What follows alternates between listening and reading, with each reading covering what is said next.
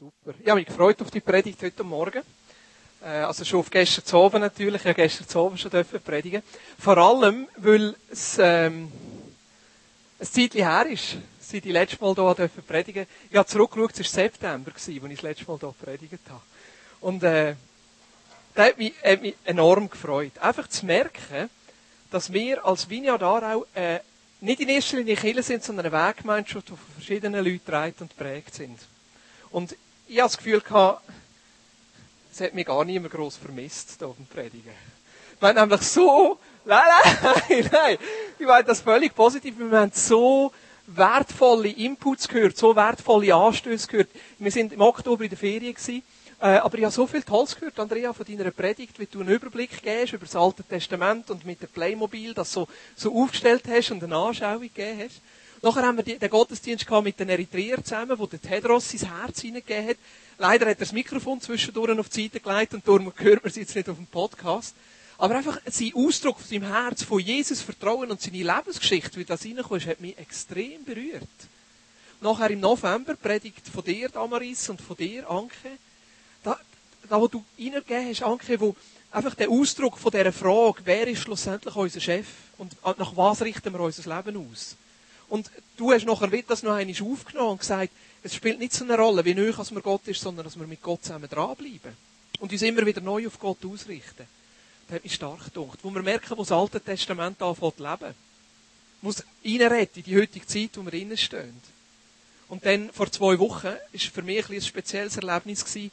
Ich bin längere Zeit jetzt krank, also nicht eigentlich krank, es war einfach nicht ganz zu gewesen. Äh, zwischendurch immer wieder ein bisschen Kopfweh gehabt und äh, vor zwei Wochen ist es mir am Sonntagmorgen wirklich ganz, ganz mies gegangen. Ich habe das Neocitran genommen Morgen. Ich dachte, ja, dann geht's dann, bis ich da bin. Und ich da war, ist es so schlimm geworden, dass mir noch schlecht geworden ist. Und da habe ich gedacht, ich muss wieder heim.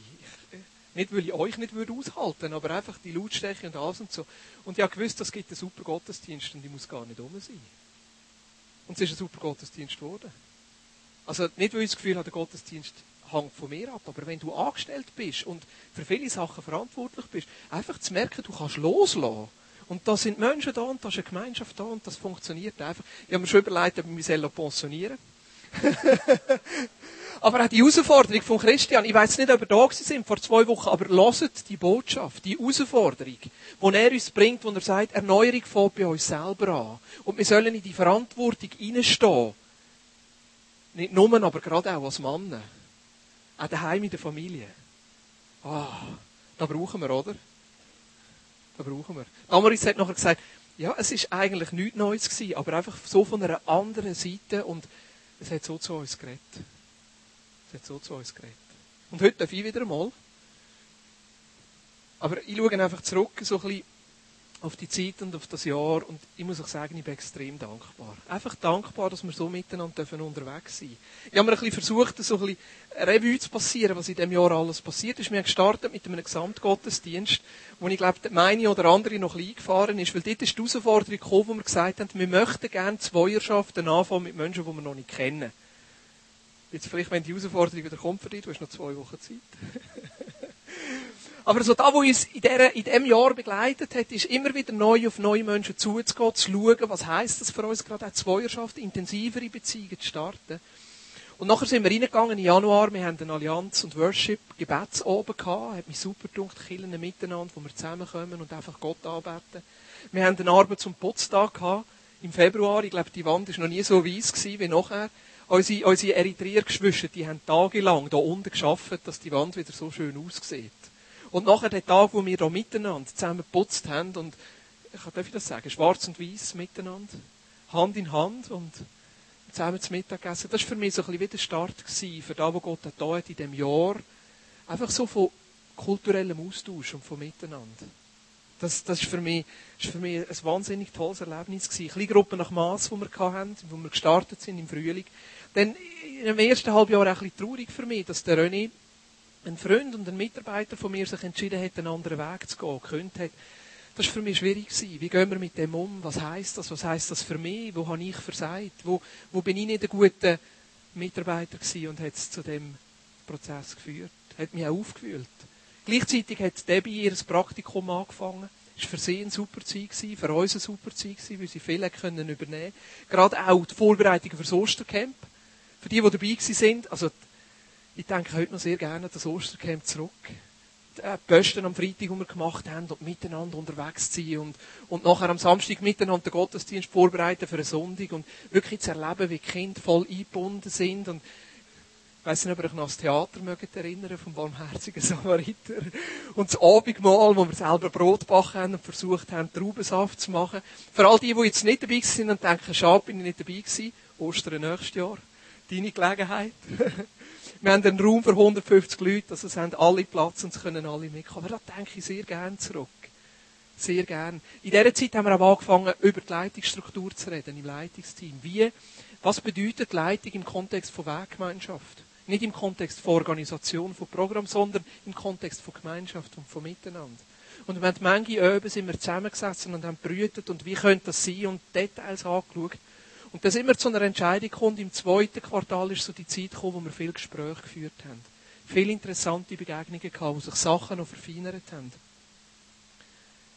Grill im Park haben wir gemacht im Sonntag. Ähm, im Sommer.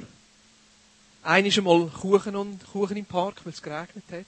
Dort ein bisschen flexibel bleiben Und dann eine äh, von den Weiterentwicklungen auch vom Büroteam, Caroline und Philipp Wieskin, die äh, ihre Anstellung angefangen haben, von der Cornelia und von der Nicole die Winki zu übernommen haben. Super fantastisch, wie, wie der Übergang funktioniert hat. Wenn ihr habt können loslassen, ihnen übergeben, gleichzeitig auch, wie sie haben können weiter aufnehmen und wie, wie einfach ein neuer Schritt in dem gekommen ist. Nachher im, im dritten Quartal der Matthias, der ähm, die Anstellung übernommen hat und mehr in grossen Stücken wieder können entlasten Gleichzeitig Debbie, die ihr Praktikum aufgehört hat und jetzt 10% angestellt ist, einfach für den ganzen Bereich Jugend und Beziehungen in dem, in dem Alterssegment. Da denke ich sehr gerne zurück. Ich denke sehr gerne zurück an 2011, an die Zeit, wo wir in Baden Einige von euch sind dabei gewesen, sie sind eine Woche lang zu baden, jeden Tag auf der Straße. Und was mir dort so faszinierend dunkt hat, zu merken, dass das möglich ist mit dem Kind. Das ist möglich. Dass wir als Familie miteinander, wir haben als Familie dort teilgenommen. Und die Kinder sind nicht einfach versorgt gewesen in einem speziellen Programm und sie haben dann wieder dürfen vorkommen, wenn wir Erwachsene unsere Sache fertig haben, sondern sie sind dabei gewesen als Mitpräger, Mitverteiler, Mithörer vom Himmel und Weitergeber. Und das finde ich cool. Und ich wünsche mir, dass wir das nächste Jahr, wenn wir Lauf machen, irgendwo auch schaffen. Dass wir die Kinder reinnehmen können. Wir haben jetzt das am Donnerstag schon erlebt, ich habe Delian mitgenommen, äh, an Killen auf der Straße. Da sind mir zwei Sachen aufgefallen. Erstens, was für eine Freude dass das ist für ein Kind, wenn sie andere kann beschenken kann. Und zweitens, die kann das viel besser als ich. ich bin am nur daneben gestanden und habe gestaunt, wie die auf Leute zu ist, denen ein Schokolädchen gegeben hat und eine Karte. Das Lustige ist, sie ist so mit Geld zurückgekommen. ich habe dann erklären, Elian, so ist das nicht gemeint.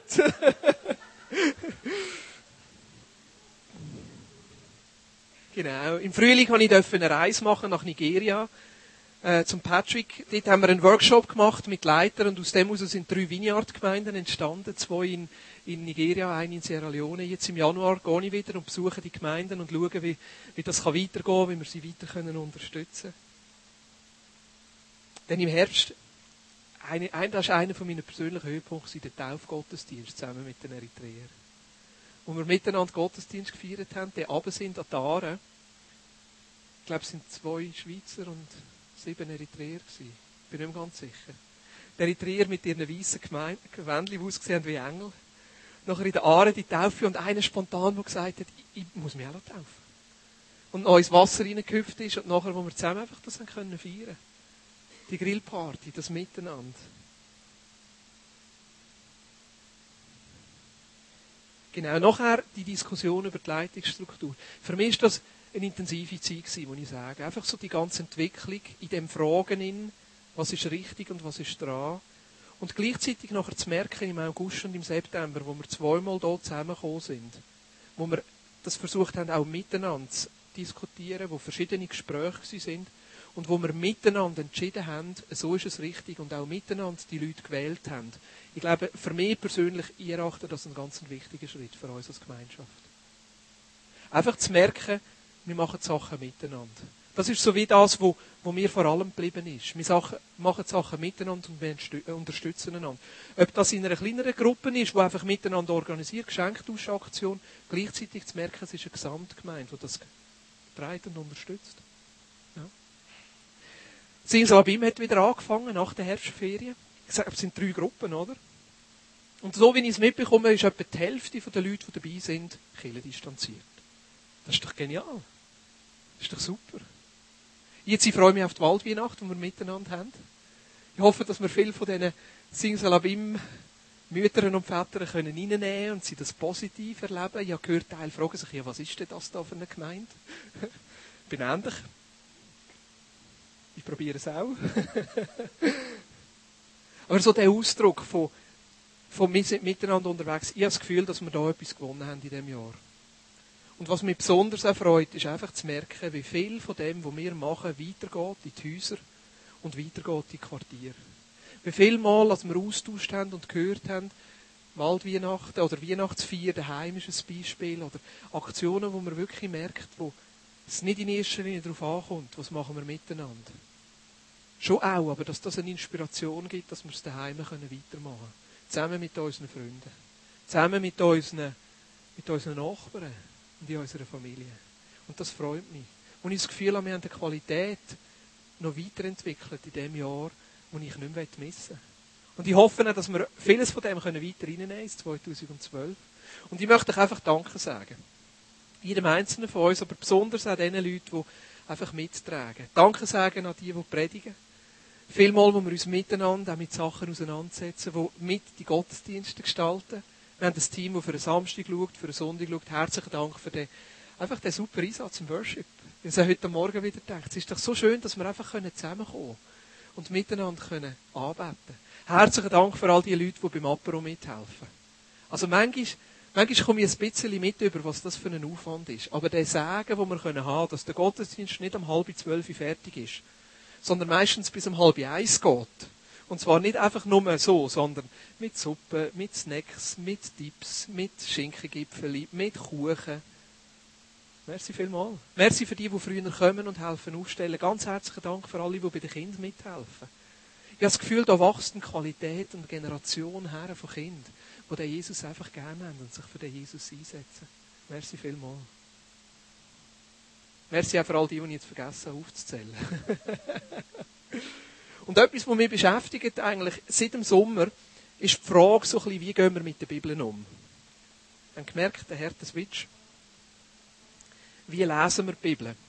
Und wie lassen wir die Bibel unter uns leben? Weil ich glaube, das hat auch etwas mit dieser Qualität von Weggemeinschaft zu tun. Weil wir sind ja nicht einfach Menschen, die miteinander unterwegs sind, sondern wir sind Menschen, die Jesus im Zentrum haben und uns immer wieder neu fragen was bedeutet das Wort Gottes für uns heute? Eine Bibelstelle, die mich vor allem beschäftigt, ist Kolosser 3, Vers 16. Da heißt es, lasst das Wort Christi reichlich unter euch wohnen. Lehrt und ermahnt einander in aller Weisheit mit Psalmen, Lobgesängen und geistlichen Liedern. Singt Gott dankbar in euren Herzen. Ich weiß nicht, wie viel das für dich eine Frage ist. Wie viel das auch für dich eine Frage ist. Wie viel hat die Bibel überhaupt mit meinem Alltag zu tun? Vielleicht bist du heute Morgen da und du fragst dich, wie kann ich mein Bibellesen, mein regelmäßiges Bibellesen lebendig behalten? Wie kann ich darauf schauen, dass, dass es nicht einfach eine, eine Tradition ist, die ich mache, sondern dass es etwas ist, wo wirklich immer wieder zu mir redet. Ich lese zwar regelmäßig Bibeln, aber irgendwie lebt es nicht. Es redet nicht. Ich lese zwar regelmäßig, aber trotzdem hat es wenig mit meinem Alltag zu tun. Vielleicht ist das eine Frage für dich heute Morgen. Vielleicht ist es aber auch eine Frage für dich, wie komme ich überhaupt zum Bibellesen zurück oder wie kann ich überhaupt anfangen, Bibel lesen? Ich weiss von einigen Leuten unter uns, die haben das Bibellesen so satt, weil es einfach nur ein Müssen und eine religiöse Pflicht ist, dass sie gesagt haben, im Moment wollte ich gar nicht. Und da kann man eigentlich ein recht schlechtes Gewissen auslösen, weil ein, Christ liest doch Bibeln, oder? Nicht? Ja, vielleicht. Wie, wie komme ich wieder zurück zu einem, zu einem Bibellesen, das mich anspricht? Oder vielleicht bist du heute Morgen da und sagst, ja, eigentlich würde ich ja gerne ab und zu ein bisschen die Bibel lesen, aber das sagt mir einfach nicht. Ich kann lesen, wo ich will, und irgendwo habe ich das Gefühl, ja, die anderen verstehen da allem, was es geht, aber ich verstehe es nicht. Und ich glaube, dass der König Josia mit seinem Leben und mit dem, was er gemacht hat, da ein paar wertvolle Anstöße kann geben in diese Fragen hinein. Wie können wir das Bibel lesen und uns lebendig behalten? Ich möchte schnell zwei Vorbemerkungen machen. Das eine ist, ich habe heute Morgen, ich habe noch eine Viertelstunde, kann ich nicht auf theologische Details eingehen. Also auf die Frage von, wie gehen wir mit schwierigen Stellen um? Ja, wie passen wir da, wo wir in der Bibel lesen, an auf unseren Alltag? Und wo tun wir interpretieren und wo nicht? Und so. Auf so Sachen kann ich leider heute Morgen nicht eingehen. Obwohl es ganz, ganz ein wichtiger Punkt ist. Aber, ich habe eine ganze Blogserie geschrieben von fünf Artikeln, die auf das Thema eingeht, wo ab Januar auf meinem Blog kommt. Ich gedacht, ich mache das jetzt nicht in der Weihnachtszeit, sondern im Januar, also so terminiert. Also es lohnt sich ab und zu dort zu schauen, weil ich glaube, das gibt ein paar wertvolle Anstöße. Und das Zweite, wir werden in der Kleingruppe nach Maß im Frühling eine ganze, eine ganze Kleingruppe machen zu dem Thema. Es, äh, es heisst, mit Tipps, Tricks und Freude die Bibel lesen. Habe ich es richtig gesagt? Mit Tipps, Tricks oder Tricks, Tipps und Freude. Das ist doch gut, oder? Heinz und Damaris und ich haben das miteinander vorbereitet und ich glaube, das wird so wie ein guter, einen guten Einstieg geben. Wie, wie lesen wir heute mit Freude die Bibel? Wie können wir die Bibel lesen, dass es uns Sinn macht? Wie können wir einen Überblick haben? Und eine ganz wichtige Frage, ja, lesen wir die Bibel wirklich oder nicht? Es gibt viel, es gibt viele Christen, die sagen, ja, ich lese die Bibel ganz, ganz wörtlich. Aber sie haben gleich noch niemand gesteinigt und sich selber das Auge noch nie ausgerissen. Aber zurück zum Josia. Wer ist der Josia? Ich möchte euch den König schnell ein bisschen vorlesen und nachher seine Lebensgeschichte und dann ein paar Sachen daraus rausnehmen. Äh, ihr seht hier in dieser Überblicksfolie noch einmal äh, so ein bisschen Zeit, wo wir drinnen stehen. Ich habe zwischen, zwischen der ersten Linie und der zweiten Linie habe ich ganz viele Könige rausgelöscht. Ihr seht dort 909 bis 753. Also, dort habe ich ganz viel rausgelöscht, weil die Liste wäre sonst zu lang geworden. Aber einfach, dass ihr ungefähr seht, auf der linken Seite Israel, auf der rechten Seite Judäa. Nach dem Salomo hat sich ja das teilt, die Nordreich und Südreich. Die Jerobeam, der König von Israel, der, äh, der Rehabeam, der König von Juda. Der Rehabeam ist der Sohn von Salomo. Und so geht es dort weiter durchab. Und ihr seht vor allem dort unten Manasse, Ammon und Josia. Bin ich ganz sicher, ob man Josia oder Josia sagt. Ja, müssen wir mal fragen. Ich sage jetzt einfach mal Josia. Und ihr seht, zu seiner Zeit hat es drei Propheten gegeben. Der Nahum, der Jeremia und der Zephania. Das sind drei Propheten, die zu seiner Zeit prophezeit haben. Jetzt, was sehen wir da? Der Manasse ist ein König, der 55 Jahre regiert. Also recht lang. Von 696 bis 642 vor Christus. Und all die Könige haben regiert, nachdem das Nordreich schon kaputt war. Das Nordreich ist von den Assyrern überfallen worden völlig zerstört wurde. Also vom Nordreich ist fast nichts übrig geblieben. Die Assyrer sind wahnsinnig brutal gewesen. Die haben alles ausgelöscht, alles ausgerottet. Also es hat fast keine Leute mehr gehabt, die nachher dort nachher gewohnt haben. Sie haben es nachher wieder frisch angesiedelt. Und aus dem sind nachher die Samariter entstanden, die wir im Neuen Testament wieder antreffen. Das ist doch ein bisschen im Nordreich. Also, das Nordreich ist schon weg gewesen. Und das hat auch die Könige von Juda beeinflusst. Weil die sind auch unter dem Schock gestanden und auch unter der Angst gestanden, dass sie irgendeines Gleiche werden erleben. Und sie haben es nachher auch erlebt, nämlich 5, äh, 586, 587 vor Christus ist Jerusalem eingenommen worden und damit auch Südreich, zwar nicht von den Assyrern, sondern von den Babyloniern. Und die Babylonier sind ein bisschen gnädiger gewesen. Sie haben den Juden ihren Glauben gelassen, sie haben sie nicht völlig ausgelöscht, aber sie haben viele von ihnen deportiert auf Babylon. Das ist nachher die Geschichte von Daniel, ähm, oder die Rückkehr nachher, Nehemia, ähm, die Geschichte, die dort reinkommt. Also wir sind so ein bisschen wie in dieser Zwischenzeit. Der Manasse 55 Jahre hat er regiert und es ist noch interessant, von ihm heißt es, er tat, was böse war in den Augen des Herrn. Also der Manasse ist ein völlig schlechter König Vorher haben wir gehört vom Hiskia, der Hiskia, der ein guter König war, wo, wo die Sachen erneuert hat, wo die Höhen abgerissen hat, wo, wo den Tempel wieder äh, richtig aufgestellt hat. Und der Manasse ist nachher gekommen und hat quasi alles wieder kaputt gemacht. Er hat Höhen wieder eingeführt, er hat Altar für einen Baal wieder eingeführt, er hat das Aschera-Bild wieder eingeführt. Also alle Götter, die es irgendwie gegeben hat zu dieser Zeit, hat er wieder angebetet. Er hat Altäre in den Tempel hineingebracht, die nicht dort hineingehören. Er hat seine Söhne durchs Feuer gehen, er hat Wahrsagerei und Zauberei getrieben. Und Gott hat dort noch das Gericht angekündigt und hat gesagt, also wenn es so weitergeht, habe ich nichts mehr mit Judah zu tun. Nachher ist er gestorben und sein Sohn, der Ammon, ist König geworden. Und der Ammon hat nur zwei Jahre Zeit gehabt. Ja. Vielleicht ist das wirklich Gottes Gnade gewesen, dass der Josia nachher frisch können anfangen. Ammon ist mit 22 König geworden. Und nach zwei Jahren haben seine Diener umgebracht. Es hat eine Palastrevolution gegeben. Die ist dann nicht durchgekommen, weil sich das Volk gegen die Revolution gewendet haben, die, die die Revolution gemacht haben, auch umgebracht hat und das Volk hat nachher den Josia zum König gemacht. Und der Josia ist mit 8 König geworden. Jetzt stellt euch vor, der Amon hat mit 16 ein Kind bekommen. Ja. Und der Josia mit 8 König geworden. Und vielleicht ist das wirklich Gottes Gnade gewesen, dass der Josia hat nicht die Wege von seinen Vätern übernommen, sondern noch einmal frische können anfangen. Weil mit 8 König sein, also meine, wenn jetzt Delian Präsidentin wäre von der Schweiz, ich weiss also nicht, wie das rauskommen.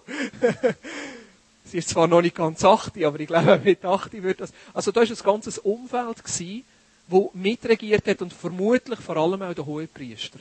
Als religiöse Instanz, wo da einfach auch positiv auf den Josia eingewirkt hat. Und nachher heisst es im 18. Jahr von seiner Regierung, also Josia hat 31 Jahre regiert und im 18. Jahr, also das war nicht von Anfang an, gewesen, also 18 mit 26, ja, wenn er mit, oder ist er mit 60 geregelt, mit 80, also mit 26, hat er in seinem Herz, Josia in seinem Herzen einen Entschluss gefasst und gesagt, ich will, dass der Tempel wieder erneuert wird. Es kann doch nicht sein. In dem Tempel sind immer noch die Freunde Altäre gewesen, wo, wo der Manasse dort äh, reingebracht hat. Und er hat wie in seinem Herzen eine Entscheidung getroffen und gesagt, ich will das Herzstück von meinem Glauben, das Herzstück von unserem Glaubensleben, möchte ich wieder erneuern. Und er ist gegangen und hat im Hilkia gesagt, im Hohepriester, all das Geld, das hier eingenommen wird, wenn Menschen kommen und gehen, weil die haben auch so eine Kollektenbox gehabt, braucht das, um den Tempel zu renovieren. Er hat wahrscheinlich vor allem gemeint, Wände streichen und wieder ein bisschen Gold dran machen und das Dach wieder richtig machen. Aber dann ist etwas ganz, ganz Entscheidendes passiert. Wo sie angefangen haben, den Tempel auszubessern, haben sie das Buch vom Gesetz wieder gefunden. Das musst du dir das vorstellen. Die haben über Jahre hinweg haben die einen Tempel gehabt und das Fundament, das Buch vom Gesetz, vermutlich die ersten fünf Bücher Mose, haben sie nicht gehabt. Die haben das nicht gelesen, die haben nicht einmal mehr gewusst, dass das gibt. Und währenddem, was sie renoviert haben, haben sie das Buch wieder gefunden. Der Hilkia, der Hohepriester, ist zu seinem Schreiber gegangen, zum Schaffan. Vielleicht hätte der Hohepriester gar nicht richtig lesen können Ist zu seinem Schreiber gegangen und hat gesagt, schau mal, was ich da gefunden habe. Der Schafan liest das Ganze durch und merkt, was er da für einen Schatz gefunden hat. Nachher heißt im 2. Könige 22, ab Vers 8, der Hohepriester Hilkia sagte zu dem Hofschreiber Schafan, dieses Gesetzbuch habe ich im Haus des Herrn gefunden.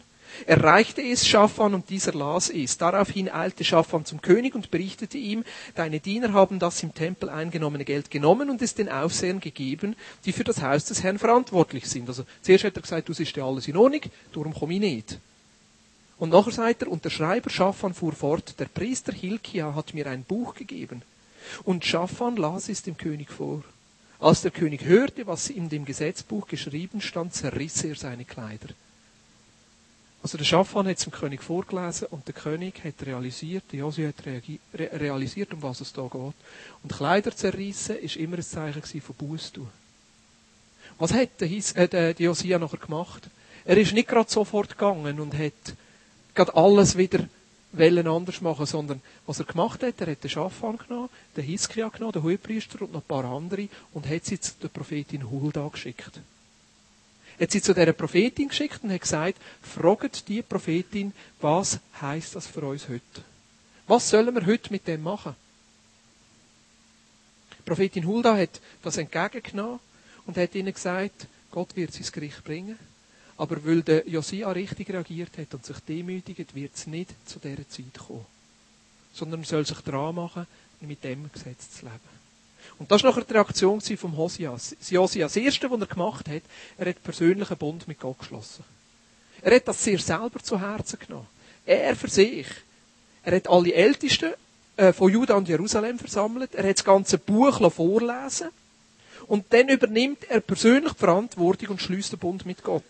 2. Könige 23, da heißt es, er nahm seinen Platz ein und erneuerte den Bund in der Gegenwart des Herrn. Er gelobte dem Herrn zu gehorchen und seine Gebote, Vorschriften und Gesetze von ganzem Herzen und von ganzer Seele zu befolgen. Damit bestätigte er alle Bedingungen des Bundes, die in dem Buch niedergelegt waren, und auch das Volk gelobte, den Bund zu halten. Also er selber ist wie neu in den Bund mit Gott eintreten. Und nachdem was er für sich das gemacht hat, hat er das Volk eingeladen, selber auch in den Bund einzutreten. Und dann hat er gehandelt. Er ist hat seine Knechte durch das ganze Land durchgeschickt und er hat wieder Hiskia alles Unheilige aus dem Tempel entfernt, hat alle Götzenpriester entfernt, hat das Aschera-Bild zerstört, hat die Tempelprostitution von der Aschera zerstört, hat die Häuser abgerissen, hat die Hühner verunreinigt, er hat verboten, dass Kinder durchs Feuer gehen, er hat die heiligen Pferde und Wagen ähm, geschlachtet und zerstört, er hat Gedenksteine und fremde Altäre zerstört, er hat Höhen in Bethel verunreinigt. Also er ist sehr radikal gewesen und es hat wie einen Aufbruch gegeben und eine gesellschaftliche Reform gegeben. Und das Letzte, was nachher passiert ist, er hat das Volk zurück zum Passamal geführt. Nachdem als er den Bund erneuert hat, das Land erneuert hat, hat er die Menschen zurückgebracht zum Passamal. Zu dem Zeichen von dem Auszug aus Ägypten, zu dem Zeichen von Gott, du bist unser Retter und du gehst mit unserem Weg. Da heißt es in 2. Könige 23, Vers 21, dann erließ König Josia folgenden Befehl und das ganze Volk, ihr sollt das Passa zu Ehren des Herrn eures Gottes feiern, wie es in diesem Buch des Bundes geschrieben steht. Ich möchte fünf Sachen aus dieser Geschichte herausnehmen. Das erste, was ich lehre vom König Josia ist, Bibel lesen aus Pflicht bringt es nicht.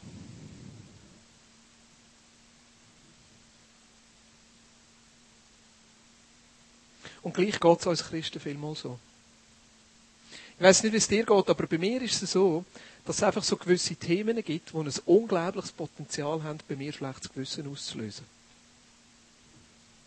Bei mir ist es Gebet, Bibel lesen und Evangelisation. Das sind so die drei Themen, wo ich das Gefühl habe, ich leide immer darunter, weil ich könnte ja immer mehr. Ich könnte immer mehr beten. Und ich könnte immer mehr Bibel lesen. Und ich könnte immer mehr anderen Menschen von Jesus erzählen. Ich weiß nicht, ob es dir auch so geht oder ob nur ich das bin. Aber manchmal dunkt es mir, Christen leiden permanent unter einem schlechten Gewissen, weil es auch nie eine Frage gibt, ja, wenn ist genug? Wenn ist denn genug gebetet? Ist nach fünf Minuten genug? Oder sind es zehn Minuten pro Tag? Oder ist es eine halbe Stunde? Oder ist es eine Stunde? Ich meine, der Jonki Joe, der betet drei Stunden pro Tag. Ja, muss ich jetzt auch drei Stunden pro Tag beten? Ist denn das genug? Und wenn du drei Stunden betest pro Tag, hörst du vielleicht von jemand anderem, der betet noch mehr. Ja, jetzt muss ich auch noch mehr. Wenn ist genug? Wenn ist genug Bibel gelesen? Und ich merke, dass es bei Christen teilweise passiert, dass wenn wir aus Pflicht anfangen, Sachen zu tun, dass mit der Zeit noch mehr schlechtes Gewissen auslöst und gar nicht lebt. Und mein Tipp heute Morgen ist, wenn du Bibel lesest aus Pflicht, dann möchte ich dich ermutigen, einfach mal eine Auszeit zu nehmen.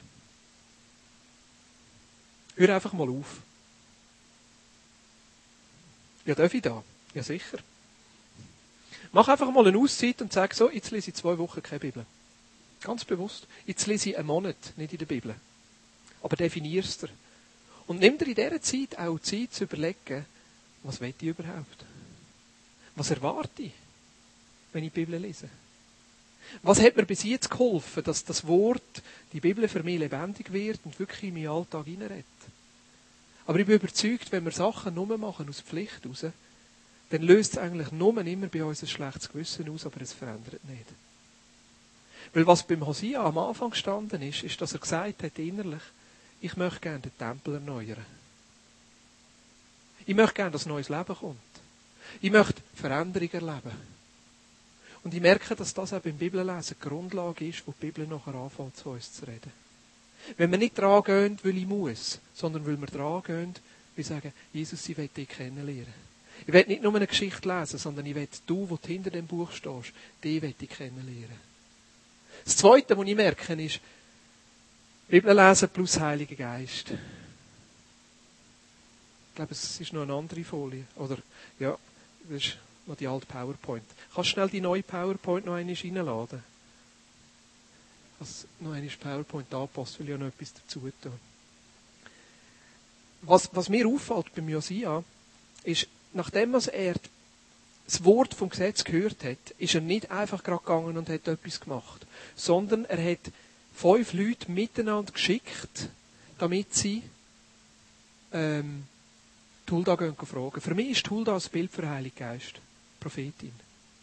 Und ich merke einfach immer wieder, wie nötig wir es haben, wenn wir die Bibel lesen, dass der Heilige Geist das reinkommt und der Heilige Geist für uns das Wort lebendig macht. Und das Dritte, was mir auffällt, beim äh, König Josia, er ist nicht allein gegangen. Er ist nicht allein gegangen zu der, zu der Prophetin äh, Hulda und hat gesagt, was, was sagst jetzt du? Sondern sie sind als ganze Gruppe gegangen. Er hat fünf Leute miteinander geschickt. Und da möchte ich dir mal mitgehen, zum Überlegen. Wir leben in einer Zeit, wo alles individualistisch ist. Ich und mein Gott. Ich und meine Bibel. Ich und weiß nicht was. Also viele von diesen Sachen, die wir machen, sind recht individualistisch. Ich und Gott. Und viele von unserem Bibellesen ist relativ allein. Und was mir auffällt beim König Josia ist, sie haben es miteinander gemacht. Sie haben miteinander versucht herauszufinden, was bedeutet das für uns heute. Was bedeutet für uns das Wort heute? Und ich glaube, dass wir hier einen Schatz verlieren, wenn wir es immer versuchen, allein zu machen. Kolosser 3, Vers 16 heißt, lasset das Wort Christi reichlich unter euch wohnen. Ich glaube, dass das ein Aspekt ist miteinander. Wo kann das Bibellesen eine neue Bedeutung bekommen, wenn wir miteinander Bibel lesen? Vielleicht als Ehepaar. Dass wir sagen, einmal pro Woche treffen wir uns, nehmen ein Kapitel, lesen das eine Kapitel miteinander und diskutieren nachher und tauschen darüber aus. Oder in einer Kleingruppe. Dass man miteinander das Gleiche liest und dann zusammenkommt und wirklich darüber austauscht und sagt, was, was redet jetzt da zu dir? Was redet zu mir? Ich glaube, wir trauen uns viel zu wenige Fragen zu stellen. Sagen, ich, ich, ich verstehe das gar nicht. Was bedeutet das? Da macht jetzt völlig keinen Sinn. Was bedeutet das für dich? Was bedeutet das für mich? Oder gerade in unseren Zweierschaften, wenn wir uns treffen und austauschen. Glaube ich, ist es so wichtig, dass, dass wir über die Bibel austauschen und dass wir da, wo wir gelesen haben, miteinander für uns neue Bedeutung bekommt. Das ist schon gut, Steff. Vielleicht ist es auch mein Fehler. Oder ziemlich sicher ist es mein Fehler. Aber was wir sehen schlussendlich beim Josia ist, lebendiges Bibellesen verändert. Wenn die Bibel für uns wieder im Mittelpunkt steht und lebendig wird, dann verändert das. Es verändert mich, es verändert uns als Gemeinschaft und es verändert schlussendlich unser Umfeld. Und das Letzte, wenn wir lebendig die Bibel lesen, führt es uns zurück zu der Gnade. Und mit dem möchte ich noch abschließen, weil ich das den fantastischsten Gedanken finde beim Josia. Was machen sie am Schluss? Sie nehmen das Passa miteinander. Und was ist das Passa? Das Passa ist das Fest, wo sich die Juden einisch pro Jahr daran erinnern, dass Gott sie rausgeführt hat, dass Gott sie errettet und dass Gott sie erlöst. Ich glaube, dass die Bibel und das lebendige Bibellesen uns immer wieder zurückführt zu dieser Gnade von Gott. Immer wieder zurückführt zu dem Herz vom Vater, zu dieser Liebe, zu dieser Annahme, zu dieser Vergebung. Wenn das Bibellesen die, die herführt in eine Gesetzlichkeit, in ein richtig und falsch, wenn das Bibellesen die hineinführt in einen, in einen, in einen Druck dass du nicht richtig bist, dass du mehr müsstest machen, ich glaube, dann ist es nicht das Bibellesen, das der Heilige Geist dich reinführen will. Wenn das Bibellesen immer so wie ein Deckel über dir ist, wo, wo du denkst, ich bin falsch als Christ, ich glaube, dann ist es nicht das, was die Bibel schlussendlich in deinem Leben möchte auslösen. Weil die Bibel ist eine Geschichte, die Gott mit dem Menschen hat. Die Liebesgeschichte, die er Menschen hineinnimmt, in sein Leben hinein. Und ich glaube auch, dass über das Bibellesen er uns hineinnimmt in seine Geschichte. In seine Geschichte. Und seine Geschichte mit uns weiterschreibt. Aber eben mit Gnade nicht mit Druck, wo etwas in unserem Leben verändert und uns zurückführt, eben zu dem Passa, zu deren Erlösung, zu deren Annahme, zu deren Liebe und zu deren Vergebung. Ich möchte einfach, dass du das überlegst für dich. Wie kann das Bibellesen für dich lebendig werden? Wenn es schon lebendig ist, was kannst du bewahren, dass es so bleibt? Und wenn es nicht lebendig ist, was brauchst du im Moment? Brauchst du vielleicht eine Pause, wo du einfach sagst, ich nehme jetzt wirklich eine Auszeit. Und definiere die. Oder wo sind Menschen um dich herum? Freunde, Ehepartner oder sonst Kleingruppen, wo du wirklich sagst, wir möchten gerne miteinander in das Bibellesen hineinkommen. Weil ich glaube, schlussendlich ist es da, wo unser Leben, unsere Gemeinschaft und unser Umfeld, unser Umfeld wird verändern. Ich möchte beten.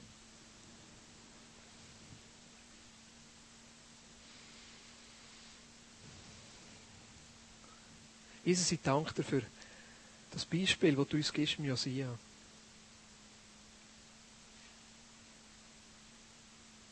Jesus, wo sein Herz drauf gesetzt hat, den Tempel zu erneuern.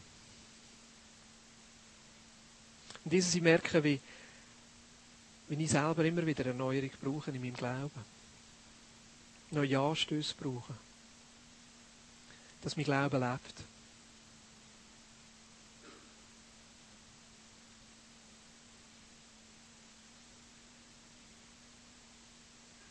Und Jesus, ich wünsche mir, dass, dass einfach das, das Wort, das du uns geschenkt hast, dass das in unserem Leben, in meinem Leben und auch untereinander, da in unserer Gemeinschaft so lebendig ist, dass es Veränderung bringt, dass es rettet.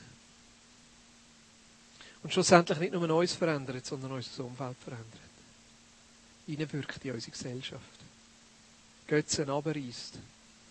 Und uns schlussendlich immer wieder zurückführt zu deinem Herz, Jesus. Zu der Gnade. Zu deren Erlösung. Zu deinem Werk, Jesus. Zu deiner Annahme, zu deiner Liebe, zu deiner Vergebung. Jesus, sie beten für Menschen unter uns, die ihr Christsein im Moment relativ allein leben, dass sie Anschluss finden. Dass sie hineinfinden in Beziehungen, wo man miteinander Bibel lesen kann, wo man austauschen kann.